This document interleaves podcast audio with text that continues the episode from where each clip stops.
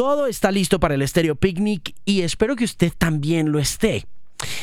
En todos los sentidos. Especialmente en el sentido de pinta, que siempre es tan importante tener a la hora de ir a Estéreo Picnic. Yo ya tengo mi pinta lista y escogida con expertos y con gente que tiene la mejor ropa del mercado en Pinacourt.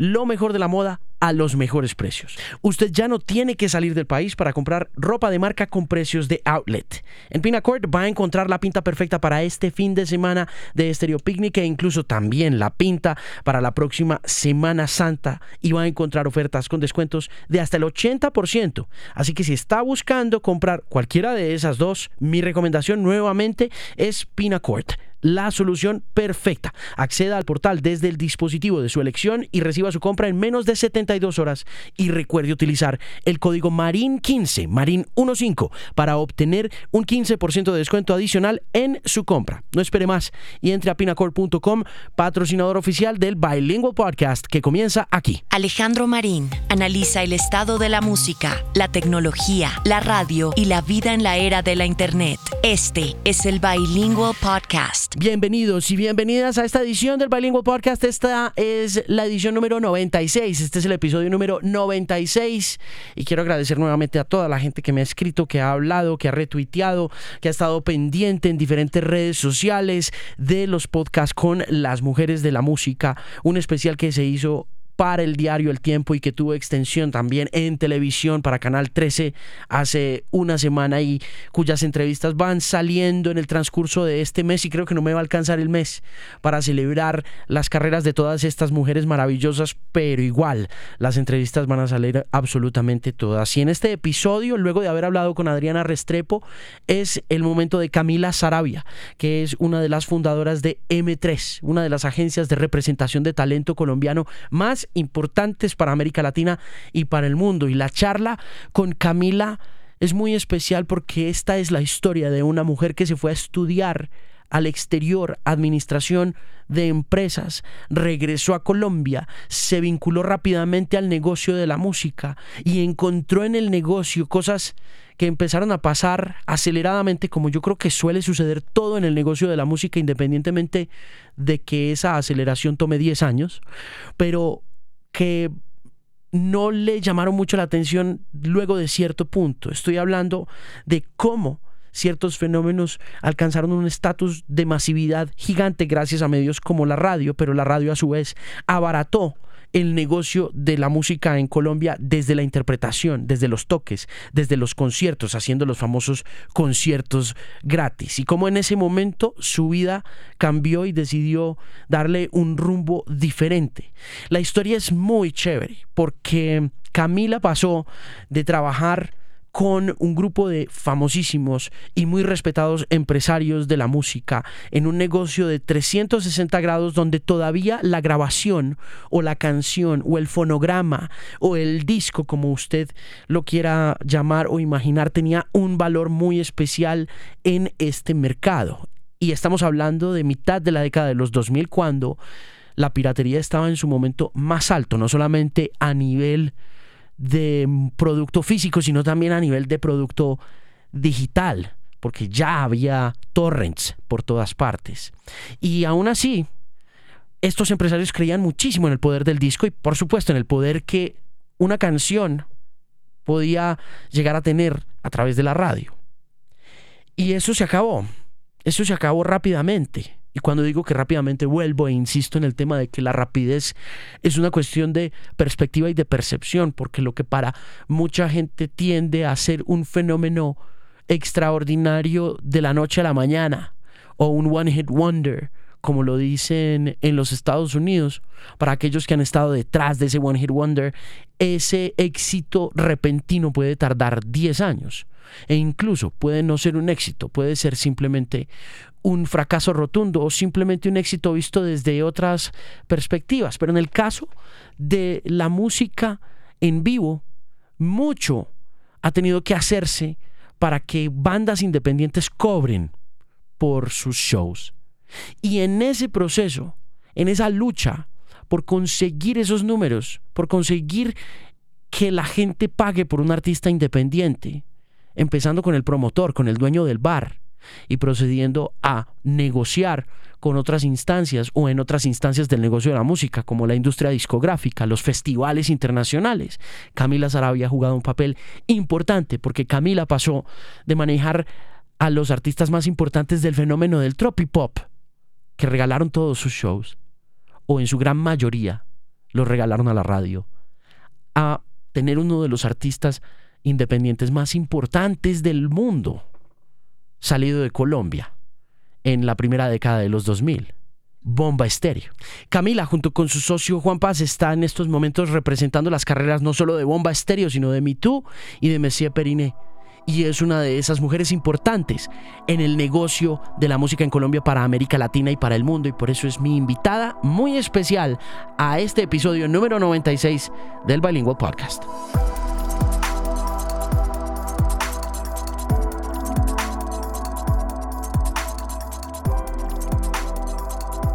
Mira, ¿cuántos años tienes? Y perdón, esto se supone que en esta época del Me Too debería uno poderlo decir por igualdad y por diversidad y por mil cosas, pero que en nuestra época era un poco insultante preguntarle a una mujer. No hay ningún problema porque me veo más joven de lo que soy. Cumplo 36 años el próximo viernes. ¿Eres mamá? Soy mamá. ¿Hace cuánto? Hace dos años. ¿Y qué tal? Lo mejor que me ha pasado en mi vida. ¿Y cómo lidias con las dos cosas? No duermo, no tengo vida personal, trabajo y soy mamá. Pero la vida personal de todos modos desaparece cuando uno decide meterse detrás de un artista. Sí, yo creo que si uno decide meterse en esto, sabe que no tiene vida personal y que el sueño se acaba. La gente cree que, sobre todo hoy en día, que mm, todo es fiesta que todo es glamour, que todo son reuniones y cócteles y farándula y celebridad. Y las chicas que están detrás de, de la fama no, no tienen tiempo para eso, ¿no? No, pues todo el mundo cree que es un trabajo súper cool, sí, puro fiesta y tal, ¿no? Hay un trabajo back office detrás de esto muy importante, Mm. un, un trabajo business detrás. De acuerdo. Claro que hay PR, claro que hay que fiesta, pero pues más que nada a las 8 de la mañana estamos en la oficina Mm. trabajando. ¿Y cómo haces? Porque el sueño es súper importante. Yo dormía como 12 horas cada noche antes de ser mamá. Yo creo que uno cuando hace algo que le encanta, para mí, mi trabajo y ser mamá, eh, la logras. ¿Y el esposo qué hace? Mi esposo es abogado de Derecho Deportivo y Entretenimiento. Ok. Entonces estamos más o menos en lo mismo. ¿Se conocieron dónde? Nos conocimos cuando teníamos 19 años, yo tenía 19, el 21. ¿Cuándo se casaron? Nos casamos hace 9 años. De- llevamos 17 años juntos. Ok. wow. Sí, un buen match. Y me apoya, lo más importante. No, pa- no pasa para mucho, ¿no? Es difícil encontrar un buen matrimonio hoy en día. Súper difícil. Y más en este negocio, un- un- hablando del, del Me Too, un hombre que te apoye, ¿no? Hey, vete de viaje, vete de fiesta, vete por la noche, yo me quedo cuidando al bebé y, y haz tus cosas. Sí. Sé exitosa, eso es chévere. ¿De qué te graduaste? Yo soy administradora de empresas, yo estudié business en, en Estados Unidos, en Boston, Mm, y después hice una maestría en music business en España. Ok. ¿Por qué te metiste en el music business? Me encanta la música, soy melómana ¿Desde cuántos años? desde toda la vida. Mi papá es extra melómano, desde que nací él ¿Le, gus- siempre. ¿Le gusta la música? ¿Es músico o es un poco de las dos? No es, toda mi familia viene del ámbito de los negocios. Mi papá no es músico, pero siempre le encantó la música. Desde muy chiquitos nos puso música. Y yo crecí con música, yo creo que eso es lo más importante. O sea, para mí la música era como parte de, de estar, de vivir. ¿Qué cosas oías? Mi papá nos ponía The Beatles, nos ponía Pink Floyd, nos ponía los Rolling Stones, nos ponía un montón de rock de la época. Súper rockero. Mm, Y yo soy rockera. Me encanta el rock. Sí. Sí. ¿Y el posgrado en España dónde fue? Fue en la Pompeu Fabra. Es un posgrado que es muy chévere porque es contactarse con la gente de la industria. Y ahí fue cuando yo empecé a conocer un montón de gente, montón de networking y ahí fue que arranqué. ¿En qué año estabas estudiando en Boston? En Boston yo arranqué en el 2000 hasta el 2004. Llegué acá, empecé a trabajar con Miguel de Narváez, el sonido comercial. ¿Qué hacías con él? Él estaba como un loco porque él decía que a todo el mundo que llega a trabajar conmigo son artistas y de repente me acaba de llegar una vieja que acaba de estudiar business y que quiere trabajar con la música, él no sabía qué hacer conmigo. O sea, tú volviste de Boston, arrancaste con Miguel. Con Mickey, arranqué con Miguel. ¿Qué hacías con él? Yo arranqué manejándole un tema muy administrativo de, de sonido comercial y como al los pocos meses llegó otra persona importante en la industria, Gonzalo Gutiérrez, que trabajaba pues disquero de toda la vida. Habló con Miki y dijo, montemos un sello. Mm. Y Miki dijo, tengo la persona con quien hacerlo. Yo me asocié con Miki y con Gonzalo y montamos la parte del sello de sonido comercial. Sí. Ahí arrancamos con todos los tropipoperos. Claro. Bonca, Wamba, sin ánimo de lucro, Yerao. ¿Qué papel jugaste tú en ese desarrollo del tropipop? Total. O sea, nosotros estuvimos firmados desde el comienzo a todos los tropipoperos. Eh, desde el comienzo, nosotros montamos la empresa de management, les grabamos los discos ahí en los estudios de Mickey y arrancamos de ceros. Sí.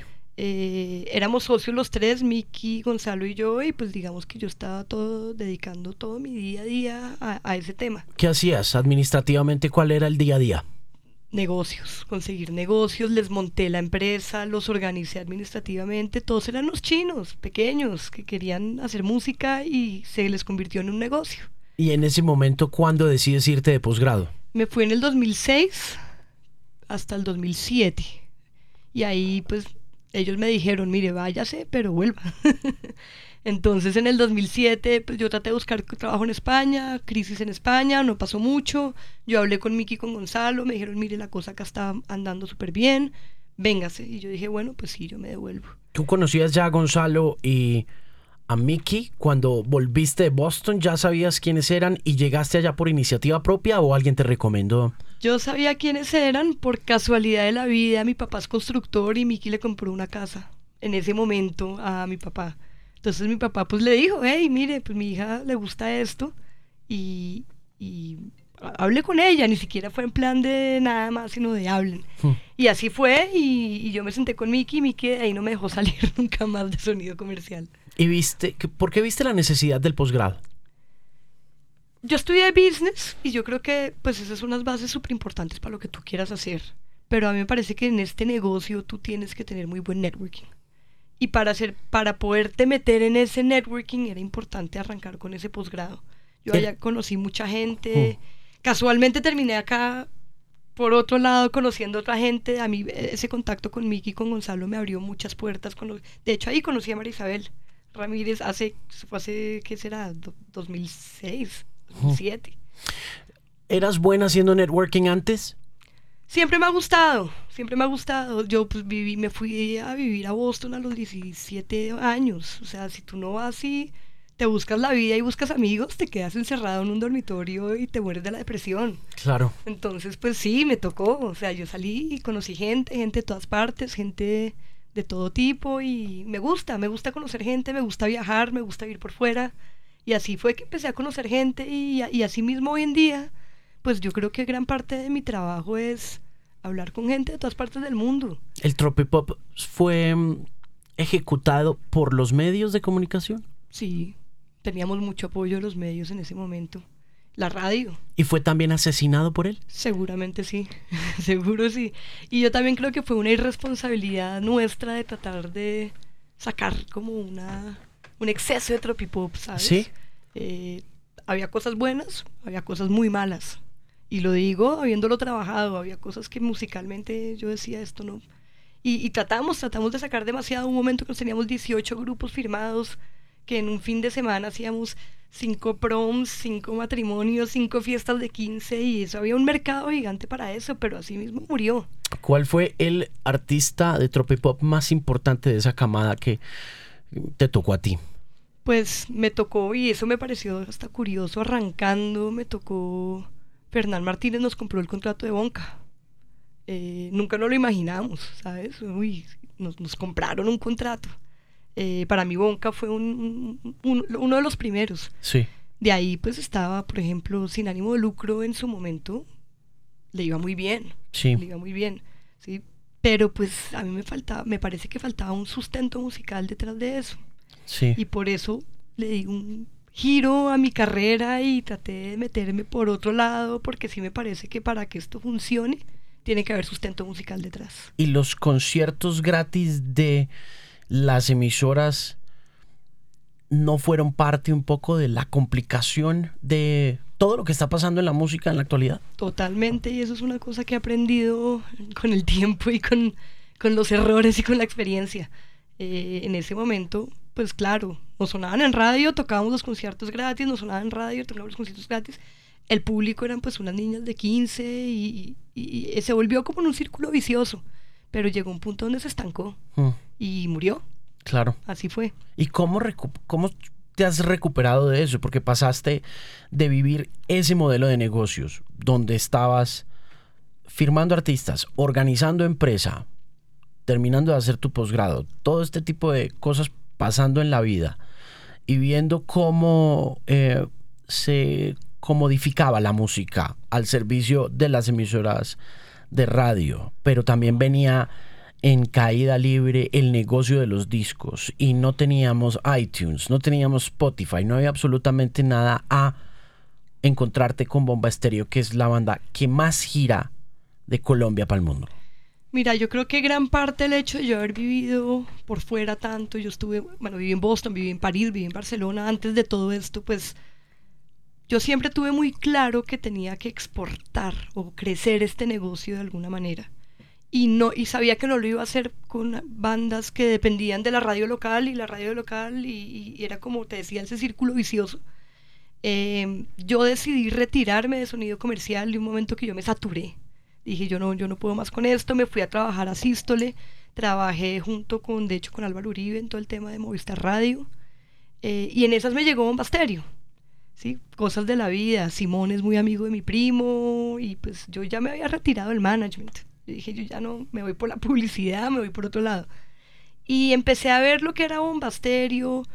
La verdad le creí al proyecto. Es, es, una pregunta difícil porque me pareció musicalmente que tenía muchos, sí, como hacia dónde ir. Hmm. Y dije, me le voy a meter la ficha de. Cuando llegaste, cuando conociste a los Bomba, ¿eran independientes o tenían un manager? Independientes en management, trabajaban con Pollen Records, eh, pues la, la parte discográfica pero no, no tenían manager. ¿Fue difícil convencerlos de que los manejaras? Fue, fue bonito, ¿sabes? Porque ni siquiera arranqué como manager. Simón me dijo, ayúdame con la plata. Entonces yo primero ellos me pagaban a mí un fee mensual que eran como, además como 500 mil pesos al mes. y yo les hacía todas las cuentas, les manejaba la plata, pues les, organizaba, le pagaba a los músicos, le pagaba al uno, tal, tal. Después me volví la Booker de Colombia y poco a poco me fui convirtiendo en una persona importante en el proyecto de ellos y llegué a ser la manager de, a nivel mundial. ¿Tenías experiencia en Booking? Mm, pues todo lo que había hecho con el Tropipop, lo que pasa es que sabes que acá el Booking, el management, y más hace 10 años, eso era lo mismo, o sea, acá no existía... Ahí fue cuando yo empecé a aprender mucho de, bueno, hay un booker en Estados Unidos, hay un booker en Europa, hay un booker tal. Y ahí poco a poco fui aprendiendo. Lo, lo bonito de todo este proyecto es que hemos crecido juntos y hemos mm. aprendido juntos. Y, ellos tampoco sabían que era un booker. Claro. ¿Cómo era, ¿Cómo era el booking cuando arrancaste a hacer booking para Colombia? ¿Y qué fue lo más difícil de ese reto de hacer booking para un artista alternativo que ya tenía su circuito, pero que de todas maneras, como decíamos, hay un antecedente de que todo era gratis. De hecho, todavía todo sigue pareciendo gratis, aunque no lo sea. Yo creo que lo más difícil es lograr convencer a un promotor que te pague. Y más una banda que está arrancando. Yo me acuerdo negociando, por favor, págame el backline y págame 200 mil pesos para yo llevar a los músicos y traerlos. Y salíamos felices. O sea, nosotros íbamos y tocábamos allá en esos bares en Suba. Nos pagaban 200 mil pesos, cada uno se ganaba 50 mil y nos íbamos felices a la casa. Eh, poco a poco uno va aprendiendo, entonces uno sabe, bueno, entonces a este le puedo vender tal, a este le puedo vender tal, yo creo que una estrategia importante, y eso también es, mucho de que Simón siempre estuvo muy fuerte en eso, es no hacer cosas gratis. Y fíjate que Bombasterio muy pocas veces ha salido a tocar en las emisoras, ha salido a tocar gratis y se valorizó de una manera en que la gente quiere comprar una boleta para ver a Bombasterio. Pero había otra cosa, hay otra cosa que me llama la atención de ese caso, independientemente de de si se ha hecho algún trabajo promocional o no. Y es que Bomba nunca, ni siquiera en sus inicios antes de llamarse Bomba, y en el caso de Simón como músico, y me imagino que Deli también, necesitaron a la radio, ni la buscaron. Nunca la buscamos, y eso fue también muy estratégico. Yo me acuerdo cuando salió Fuego, lo que hicimos fue regalarle a los DJs de las discotecas y la gente ahí como del medio más alternativo la canción. ¿En dónde empezaron? Aquí en Bogotá. Acá en Bogotá, claro. ¿Dónde fueron? ¿A dónde llevaron fuego? Amigos, a DJs, a gente que tocaba en las fiestas electrónicas. ¿Y qué discotecas eran? ¿Cómo se llamaban? No, ahora que me dices, no, pues, pero, pero, eso fue hace 10 años. Sí. Pero a la gente, a los amigos, más que, más que las discotecas como tal, era como esa, esa, esa movida electrónica underground independiente que estaba pasando en, en, en, en, en Colombia, en Bogotá. Sí. A los amigos, a los que estaban por ahí haciendo fiestas electrónicas que en, el, en el centro, tal. Esa fue la gente que empezó a mover fuego. Sí. Y, y, tan así que llegó la radio comercial en un momento a llamarnos, a pedirnos la canción, ¿eh? yo tengo que poner esto en mi emisora. Sí. Nunca pensamos en vamos a ir a tocar puertas, a, hacer el proceso que todo el mundo conoce en la radio comercial para, para que te pongan una canción. Mirando para atrás, ¿te parece bien que no haya sucedido lo que pasó, por ejemplo, con la oleada del tropipop para una canción como Fuego, que nació en otro ambiente, en otro ecosistema, y que por lo tanto alcanza uno a sentir que 10 años después pertenece a un grupo muy selecto de canciones que no se quemaron? Sí, de acuerdo. Yo creo que gran parte fue no haber buscado como esas maneras comerciales o mainstream de difundir la canción. Yo creo que se convirtió como en un, en un, en un himno de la música alternativa, por ponerle un nombre en, en, Colombia.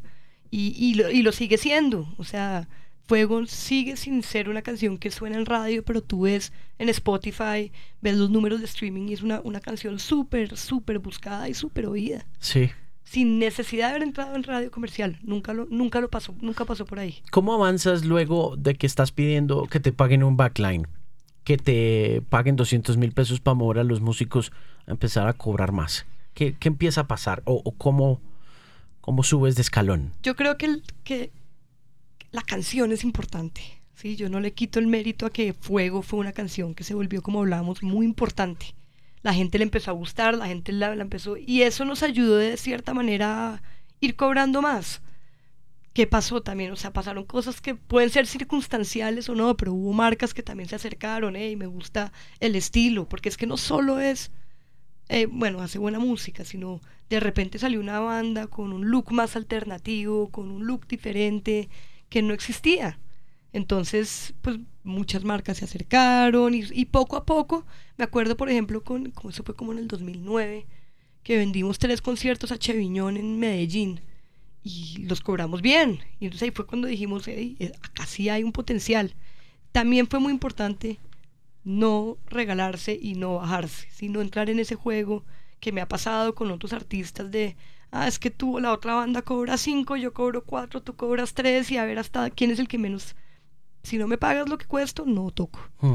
Y así empezamos a ganar también un respeto un poco dentro de todo el, el, mundo de los promotores y de los bookers, donde, bueno, esta banda nos gusta, la queremos poner, pero vale tanto. ¿Les preocupó en algún momento luego del éxito de Fuego o te preocupó a ti entendiendo que valoras el impacto que tiene una canción en tu negocio de live eh, cuando salió Elegancia Tropical?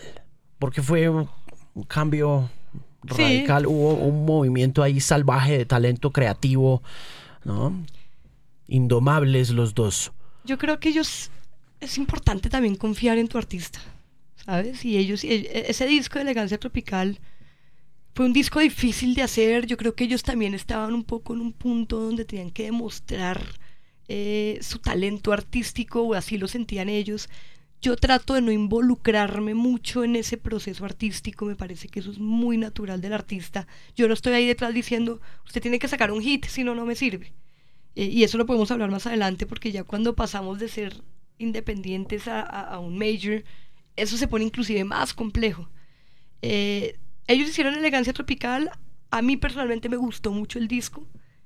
lo, lo ensayamos en vivo y funcionaba. Yo creo que eso es lo más importante de Bomba.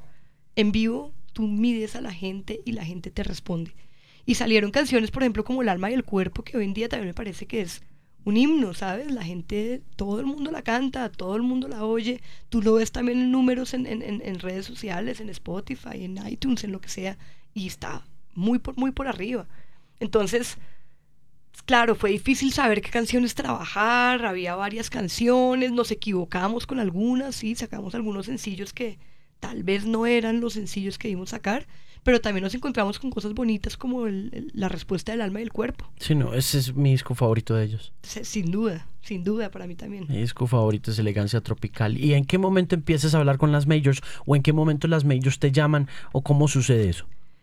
Yo me asocié con mi actual socio Juan Paz, a quien conoces muy bien, que estaba trabajando en Majors. Y para mí fue una movida riesgosa, pero interesante decir, bueno, eh, me asocio con Juan. Juan estaba trabajando en una disquera en ese momento, él, estaba en ese momento en EMI. Eh, pasó a Universal, después pasó a Sony. Y pensé, bueno, hablando del networking, ¿cómo más voy a llegar yo a ese network tan importante? si no es con una persona que ya está ahí metida. Hmm. Entonces fue, fue, fue, arriesgado. Porque ¿Él te llamó? Te, ¿Él te lo propuso? Él, él, sí, nosotros nos encontramos en una resonancia que él, que él organizó y, él venía trabajando a Superlitio, yo venía trabajando a un pasterio. Él también necesitaba más apoyo en el management, pues él tenía un full-time job en el otro lado y me lo propuso y a mí me pareció interesante, o sea, me pareció interesante como la dupla ahí de, este man está allá, yo estoy acá, necesito poder llegar allá y no me voy a ir a vivir a Estados Unidos en este momento, tengo mi vida, tengo mi familia, eh, ¿cómo lo hago? Me, me, voy a hacer con este man. Y él también de su lado también necesitaba un apoyo acá, necesitaba quien se encargara de Superlitio en ese momento. Y, y funcionó y ha funcionado y llevamos ya casi ocho años juntos y ha funcionado muy bien. Mm, ¿Qué dijo Bomba? cuando empezaron a contemplar el, crossover a la Major, ¿qué dijo? No, no, no es fácil, y, los entiendo, porque no es fácil, o sea, no es fácil para ellos eh, pasar como de, ese arte tan natural y tan de, su esencia a que se meta un Major. Eh, yo creo que con el disco Amanecer se, logró algo muy bonito y es que el Major, aunque sí le dieron digamos que herramientas como un productor en Los Ángeles, como fue Ricky Reed y otras cosas, eh, no se metieron mucho en la parte artística en ese momento. Y yo creo que eso también le dio como mucha tranquilidad bomba de, bueno, sí lo podemos hacer, sí nos podemos meter en este juego, en este mundo, pero podemos mantener nuestra parte artística.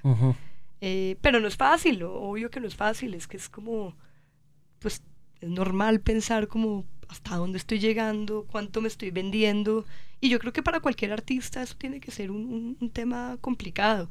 Desde mi punto de vista de negocio, claro que tenía sentido, ¿sí? Y, yo siento que habernos metido a trabajar con Sony ayuda muchísimo a crecer el proyecto, a, tener unas inversiones que el proyecto de otra manera no hubiera podido tener y de llegar hasta donde está hoy en día. Es más de músculo financiero estar con una major que cualquier otra cosa, ¿no? Sin duda. Eso sí lo digo con toda certeza. O sea, una major a ti te das un músculo financiero para llegar a otro nivel. Sí. Y, y, también depende de tu equipo, cómo, cómo lo manejes y cómo creativamente y artísticamente lo sigas manejando con la esencia del artista, pero que te aproveches también de, de, de, toda ese, esa industria que hay allá que, que finalmente te ayuda a crecer. Hmm. ¿Mm? ¿Cómo eh, evolucionó o cómo creció la relación con los promotores de conciertos en Bogotá luego de establecidas estas relaciones, luego de haber hecho este networking, luego de haber pasado por tres discos y lanzando Fiesta, puntualmente Picnic, mm. ahí donde, dónde está la relación y cómo ha crecido esa relación luego de todo eso que ha pasado. Yo tengo una muy buena relación con, pues, con los promotores del Stereo Picnic. Eh, la he tenido siempre, nos vemos precisamente con el ejemplo que te daba de págueme el backline y 500 mil pesos era con ellos. En su momento cuando ellos también estaban arrancando y no tenían como pagar los 500 mil pesos y el backline. Entonces, esa relación yo creo que nos ha ayudado a, a, crecer juntos de alguna manera. Ellos le creen a Bomba, ¿sí? puntualmente Sergio Pavón le cree a Bomba, le gusta, le gusta el proyecto. yo me reúno mucho con él, hemos hablado, él me ha hecho propuestas que yo le digo, eso no me sirve. Yo le he pedido cosas que él me dice, no te las puedo dar.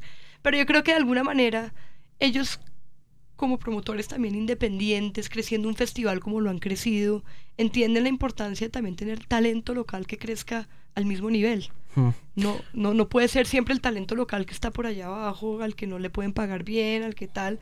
Y fue una apuesta, yo creo que también de Sergio. Fue una apuesta de a mí esta banda me gusta, están pasando cosas muy importantes.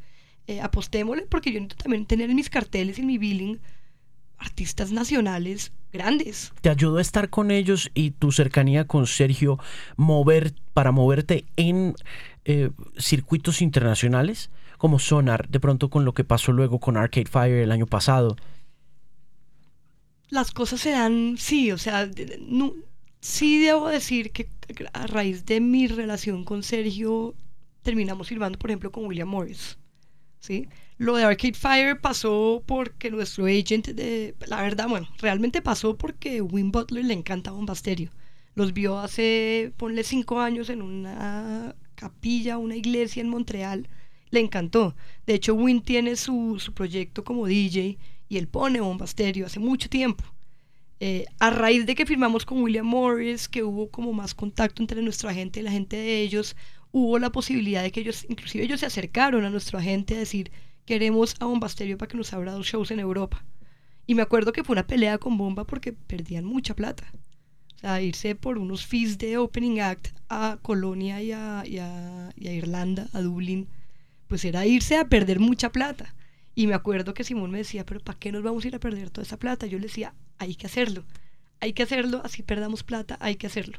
Eh, y a raíz de eso, fue que salieron dos shows más en Estados Unidos, salió toda la gira en Latinoamérica, se hizo la canción y yo creo que fue como un, punto importante en la carrera también de Bomba, de estar de la mano de una banda alternativa, pero tal vez una de las bandas alternativas más importantes que hoy en día sonando. Como administradora de una empresa como Bomba Estéreo, ¿en qué momento sabes que vas a perder dinero y que no importa porque lo vas a recuperar no sé cómo después y en qué momento tomas la decisión de, ok, no, aquí no voy a perder plata por decisión propia. Es decir, ¿en qué momento decides voluntariamente perderle plata a un negocio luego de todo lo que ha pasado? Tropipop, emisoras, gratuidad, eh, promotores pagándote 200 mil pesos. hay, hay que ser arriesgada un poquito, o sea, esto no es un negocio de, bueno, me pagan 20, me cuesta 10 y gano 10, porque si lo miras así, nunca, nunca vas a, crecer. Hay, hay, que arriesgar. Y, y, yo creo que hay que ser muy estratégico también en qué arriesgas. Muchas veces nos hacen propuestas de ir a tocar a festivales que no tienen ningún impacto y uno dice, no, tal vez eso no.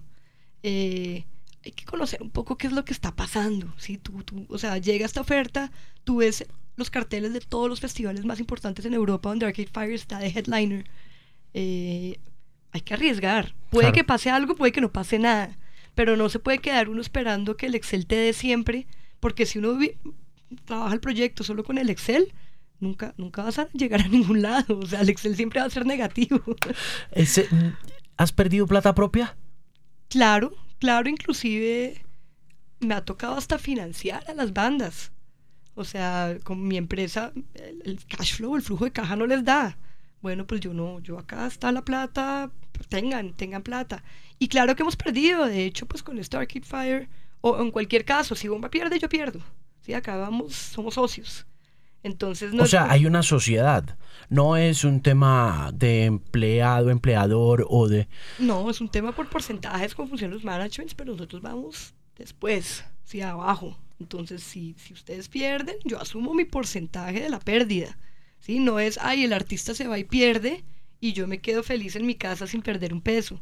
¿sí? Acá, acá funciona es, si, si hay una pérdida en una gira, hay una pérdida en un proyecto, yo asumo mi porcentaje también. Entonces, pues digamos que de alguna manera es un riesgo compartido. Hmm.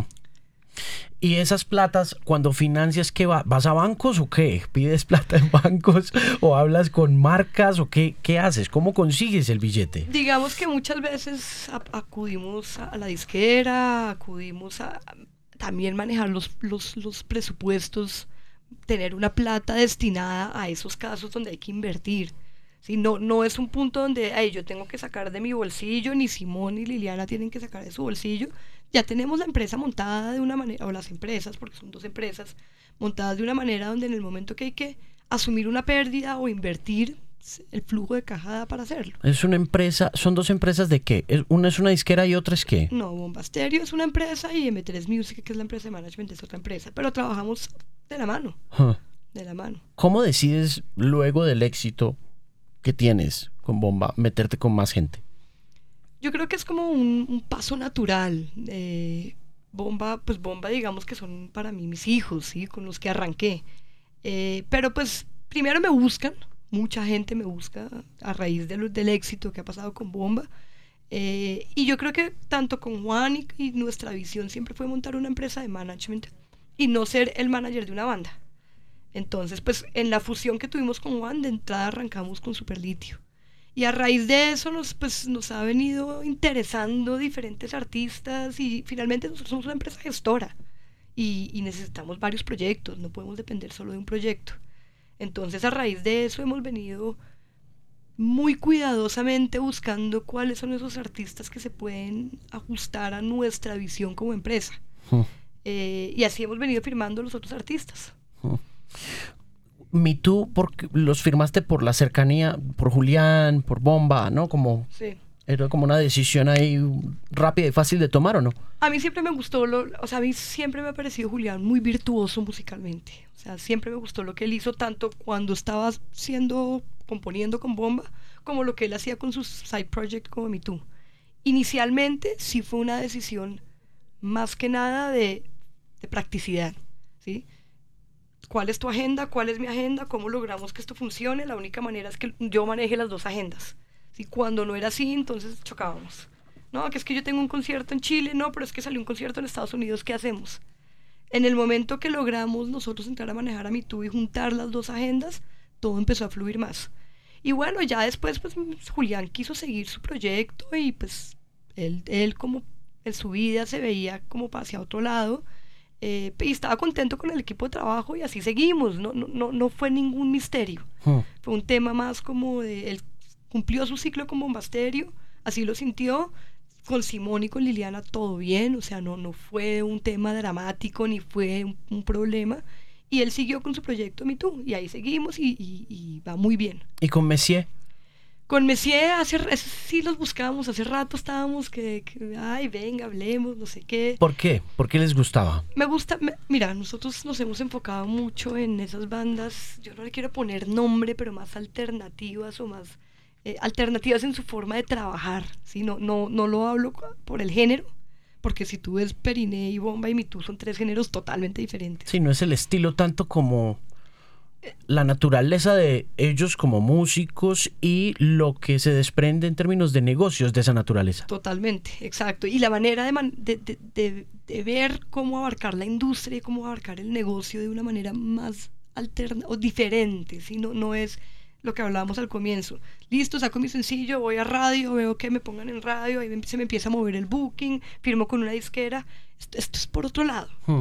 Por otro lado y siempre nos hemos querido enfocar, igual que Superlitio. O sea, finalmente Superlitio es lo mismo. Hmm. Sí, fíjate que son cuatro bandas de géneros diferentes, pero que tienen como un mismo, un mismo approach hacia las cosas. Y yo creo que eso es lo que hemos buscado nosotros. ¿Y dónde estás en estos momentos? ¿Cómo ves el negocio en estos momentos? Porque te tocó ese, esa época de Tropipop donde la radio era poderosísima, tan poderosa que abarató al punto de la gratuidad el negocio de la música desde lo privado, pues Mm. que era gravísimo, pero funcionaba. L- el negocio de los discos se venía abajo. Llegaste a ese auge, a esa explosión del indie como la representación del nuevo negocio desde esa anarquía que se estaba produciendo en la música grabada y el control que tenían sobre los sobre los festivales, sobre los conciertos y vuelve y empieza a pasar una oleada donde estamos en 2018 y las majors son otra vez las reinas, son las que mandan. La música grabada vuelve cuatro veces más fuerte que cuando estuvo quebrada. El reggaetón se toma todo y tú te quedas con los alternativos. yo todavía creo que hay una cabida muy importante para esa, para esa música alternativa, por ponerle alternativo, por poner el nombre que le queramos poner. Eh, tan así que hay negocio y hay plata. Es que, es que eso, es lo, eso es lo bonito de hacia dónde se, se fue el negocio y hacia dónde se fue la industria. Claro que las disqueras están viviendo otra vez un boom de streaming de, que les da plata. Y les da plata, tanta plata, sea por el reggaetón o sea por lo que tú lo quieras llamar, que tienen suficiente capacidad o músculo económico para invertir en, en todo tipo de proyectos. Y, lo digo porque he visto como las disqueras invierten en un proyecto como Bomba o como Messier Periné, que son proyectos mucho más pequeños el número si tú lo comparas con lo que pasa con un reggaetonero, pero que igual hay plata. Claro, un proyecto como Bomba, un proyecto como Messier Periné, por su naturaleza y por su tamaño, generaría en manos de un major label, si está bien administrado, más ganancias que un reggaetonero o un artista de urban al que se le apuesta por apostarle? Si tú, yo pienso que si tú lo mides en, el retorno de la inversión que hace, la inversión que, que una disquera tiene que hacer en un proyecto como Perineo, como Bomba, es muchísimo inferior al que tienen que hacer en un reggaetonero mainstream, donde tienen que ponerlo en todos los medios tradicionales que cuestan plata, eh, la estrategia, las estrategias que se utilizan con estos, estos artistas más alternativos son mucho más alternativas en todo sentido. Y yo creo que eso también nos ayuda, nos, nos, nosotros nos hemos enfocado mucho en eso en M3, en inventémonos estrategias de marketing alternativas donde no necesitamos 500 mil dólares y necesitamos 20 mil. Y con eso hemos logrado llegar o llevar a nuestros artistas a puntos donde inclusive han estado compartiendo la mano con los reggaetoneros. Mm. Entonces, no, no es un tema tanto de es que si no tienes la plata no lo haces, es qué puedes hacer con lo que tienes. Y yo creo que eso ha sido también una sorpresa para, para Sony. Sony tiene a Bomba firmado en US Latin, en, Miami, y lo que se ha logrado, por ejemplo, en licensing y sincronizaciones con Bomba, no lo ha logrado ningún reggaetonero. ¿sí? Ha sonado en todas las campañas de publicidad en Estados Unidos. ¿Por qué? Porque es una música asequible, es una música que la gente se, identifica. ¿Y porque también tú te volviste experta en eso o no? Sí, nos hemos puesto, vuelto muy buenos en eso, la verdad es que nos hemos enfocado. Uh, como que ayudó el, el, el paso por la publicidad. Claro, seguro, y pues sí, siempre hemos entendido, antes de la, de la disquera, nuestra, nuestro músculo financiero eran las marcas, o sea, nosotros estamos de la mano de las marcas. Y eso ha ayudado mucho y, y, eso ha hecho que la disquera diga, uy, estos traen plata, metámosles más plata. Sí. Y así es. ¿Te preocupa que en términos del vivo este mercado siga contrayéndose y contrayéndose porque no lo veo creciendo? No, a mí me preocupa muchísimo. o sea, nosotros y por eso nos toca salirnos. Yo veo animales, yo veo animales como César quedándose con ese negocio del live. Sin duda, sin y, duda. Pues nada que no esté pasando en ningún en otras partes, ¿no? Es consolidación global, no es globalización económica, social que, que, que terminas limitando un poco la, industria, porque entonces ahí sí no hay cabida para todos nuestros artistas. ¿Y qué va a pasar ahí? ¿Tú qué crees que va a suceder? Porque esa es otra de las preocupaciones que tienen las otras chicas en, en estos podcasts y es ¿dónde, en, qué, en qué lugar de toda la ecuación económica está el artista colombiano y qué tiene que hacer. Me preocupa inmensamente y de hecho hablando otra vez de, de, Stereo Picnic y con Sergio, es una preocupación que ellos también tienen. Porque dicen, bueno, nosotros también le apostamos a este, a este nicho más alternativo, pero poco a poco esos grandes, esos ocesos nos están comiendo y, y, va a llegar un punto donde no vamos a poder ni siquiera abrir espacios. Puntualmente acá en Colombia no hay venues hacer una gira en Colombia con una banda como Masterio, que debería ser fácil, no, pues, es, una pesadilla. No, pues parte de la base que la geografía no ayuda para nada. No ayuda para nada, acá los shows tienen que ser jueves, ni siquiera jueves, viernes o sábado, entonces una gira para mí es tenerlos en Colombia dos meses, cuando me voy para Estados Unidos y en 10 días hago la misma cantidad de shows que hago acá en, diez, en dos meses, entonces es complejo, nadie te cree, todo el tema de las marcas, aunque está mejorando, es complicado. Monta una gira acá en Colombia, es imposible. Es um, positivo ser mujer para manejar a una mujer. yo creo que ayuda en muchos temas y especialmente ahora, por ejemplo, que Lee es mamá. Sí, la maternidad las ha ayudado, las ha conectado. Claro, claro, muchísimo, porque finalmente todo el resto del equipo son hombres. Yo entiendo cuando Lee dice, yo no me voy a ir más de 10 días sin mi hijo. Sí, tal vez los otros dirán, ay, pero pues hasta la gira. Y yo soy la que entiendo y digo, tienes toda la razón, entonces cómo organizamos, entonces llevemos a tu hijo y te, te encuentras con tu hijo, tal. La maternidad ayuda, ha ayudado mucho y yo creo que el hecho de que yo sea mujer, mamá también dentro del equipo, le ha dado a ella una tranquilidad de que hay alguien que la entiende. Y antes de eso, ¿era igual de fácil o...? A ver, la- siempre entre mujeres hay más conflicto, eso sí es una realidad. ¿Por qué? Porque las mujeres somos complicadas. o sea, es la verdad. Eh, pero no, yo creo que también el hecho, o sea, nadie va a entender más que una mujer cuando otra le dice, tengo cólico, ¿sabes? Tengo cólico, no puedo ir a hacer prensa. Un hombre dice, se para y se va para allá. Uno dice, bueno, ven y te consigo una aromática, te consigo una pastillita, descansa, ponte agüita caliente. Eso, eso los hombres nunca lo van a entender. Es la front woman más importante de América Latina, ¿no? Sí, seguro, seguro.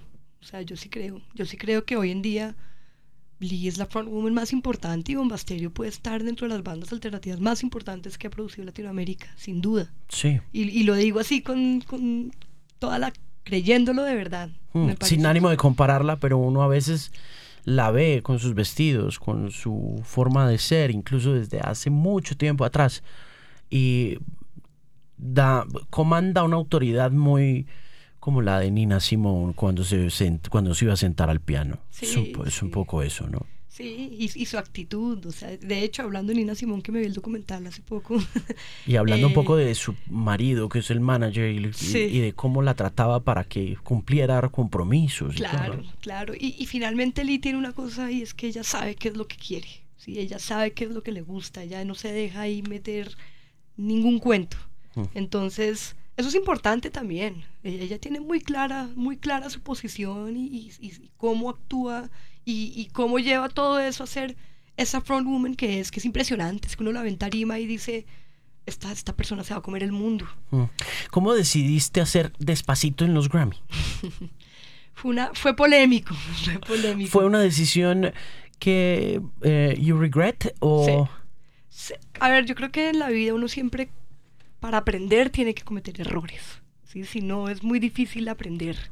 Eh, hoy en día yo sí creo que fue un error estratégico. En el momento, a ver, nunca lo buscamos. Nos llegó, nos llamaron, nos dijeron, Luis Fonsi quiere que ustedes canten despacito en los Grammys. quién te, te llamaron a ti o llamaron a la major o qué? No, llamaron a Juan, a mi socio que estaba en Miami. Eh, y pues digamos que en ese momento dijimos, lo analizamos. Hubo dos posiciones en la banda, Simón mucho más metido, dijo no, Lee dijo, esto es una oportunidad. Y nosotros como management quedamos en la mitad y digamos que finalmente yo sí lo, o sí lo veíamos como una oportunidad, eh, pero también sabíamos que era un riesgo, o sea, todo podía pasar. Y desafortunadamente en ese tipo de cosas son 5 segundos, 10 segundos que Cambian o te todo. llevan a la fama o te acaban. Eh, y desafortunadamente pues no salió bien. Como ha podido salir bien, no salió bien. Hmm. Y, y esas cosas son los riesgos que uno tiene que asumir en, est- en esta industria. La educación del consumidor sigue siendo importante para este tipo de cosas. En Colombia somos bastante destructivos con nuestros artistas. Mira, impresionante. O sea, realmente un, sí entiendo que no salió bien. O sea, nadie está acá justificando diciendo es que son no salió bien. Pero revisando el tema de redes sociales, los colombianos eran los que más duro nos daban.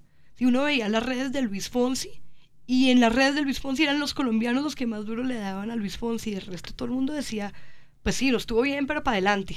El colombiano tiende a criticar, tiende a buscar cómo, cómo, a- cómo a destruir al otro de una manera que es impresionante. A mí me impresionó.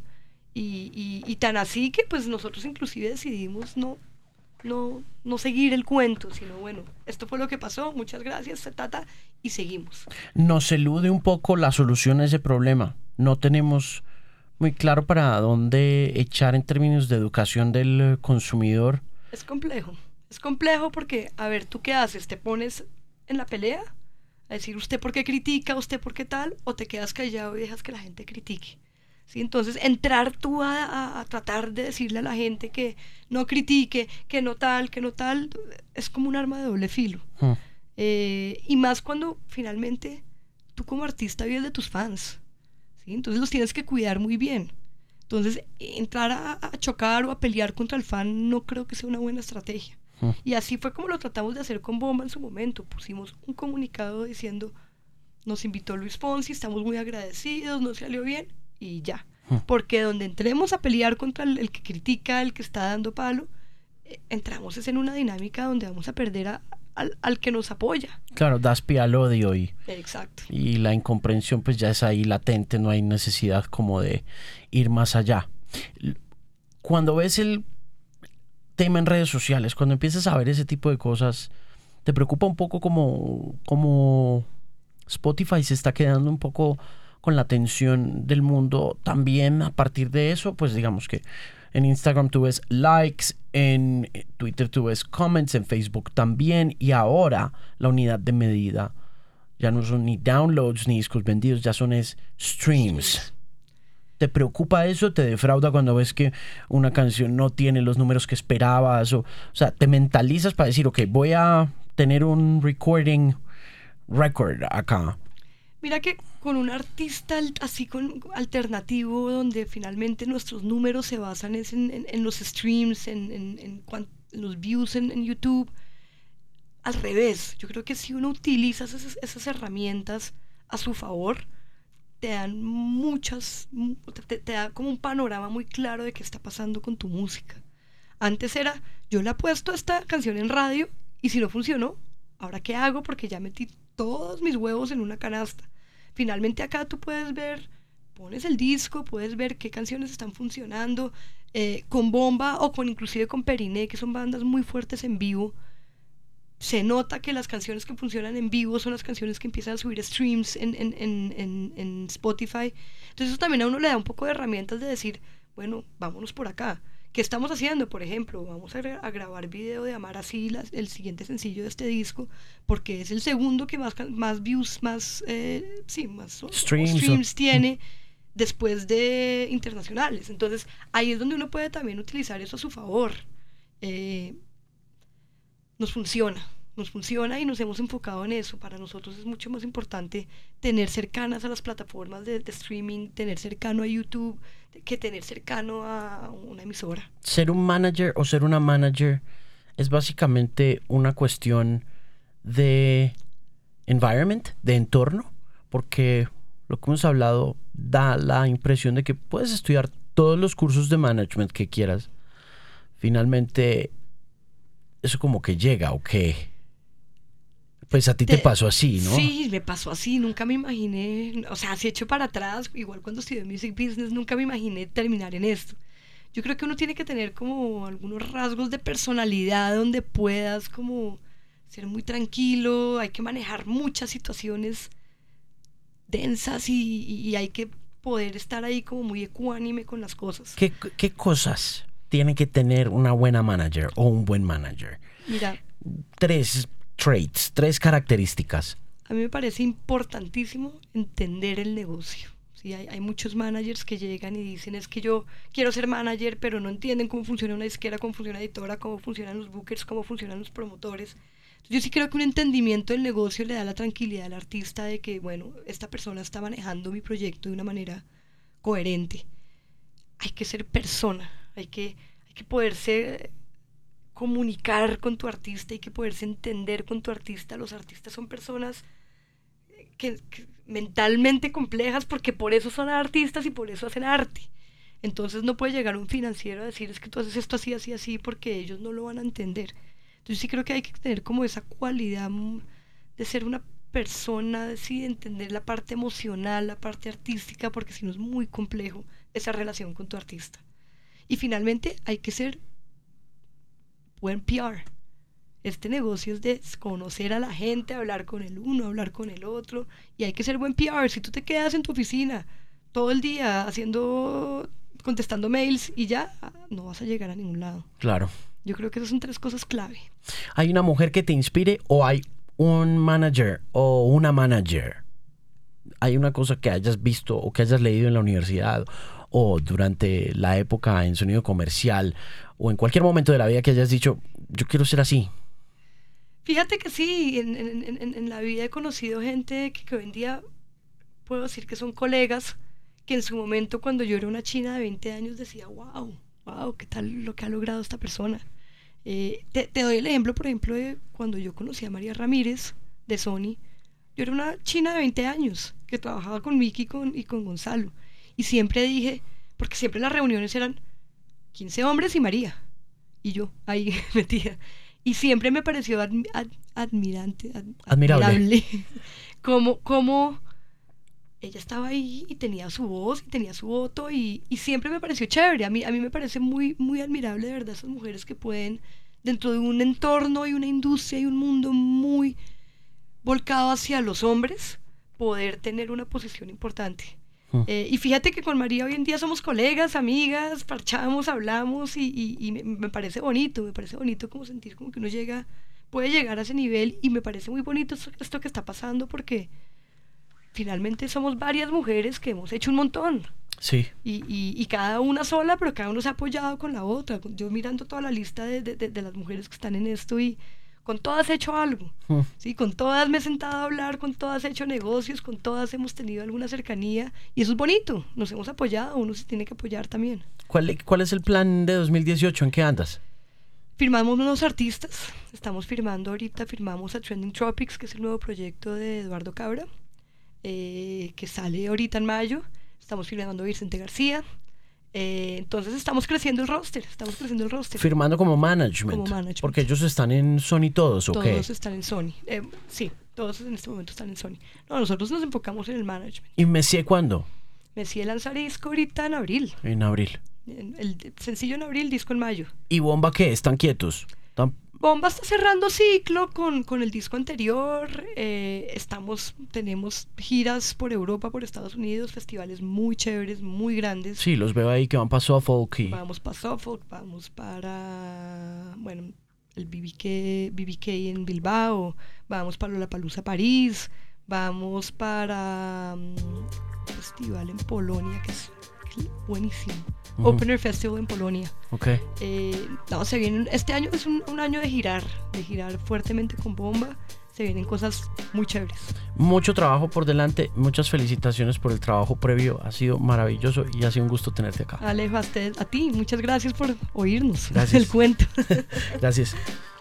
Muchas gracias por estar ahí pendientes. Gracias a Camila por tomarse el tiempo de contarme su maravillosa historia. Por favor, cuénteme qué le pareció. Escríbame a alejandromarin.com y también esté pendiente de las actualizaciones de este podcast a través de iTunes. Si tiene un iPhone, por favor, suscríbase a iTunes Podcast. El podcast se puede encontrar como Bilingual Podcast. Está también disponible en Spotify como Bilingual Podcast y lo mismo en otras plataformas como TuneIn y como Stitcher. Este Bilingual Podcast llega a usted con el patrocinio de Pinacourt, lo mejor de la moda a los mejores precios. Usted ya no tiene que salir del país para comprar ropa de marca con precios de outlet. En Pinacourt va a encontrar ofertas con descuentos de hasta el 80%, así que si está buscando comprar la pinta para Semana Santa y quiere ahorrarse trancones, filas, centros comerciales, Pinacourt es la solución perfecta y puede acceder usted al portal desde el dispositivo de su elección y recibir su compra en menos de 72 horas. Recuerde, utilizar el código MARIN15 para obtener un 15% de descuento adicional en su compra. Así que no espere más y entre a pinacord.com y para todas las inquietudes y por supuesto para seguir escuchando estos podcasts no olvide seguir visitando themusicpimp.com, una voz confiable en la música.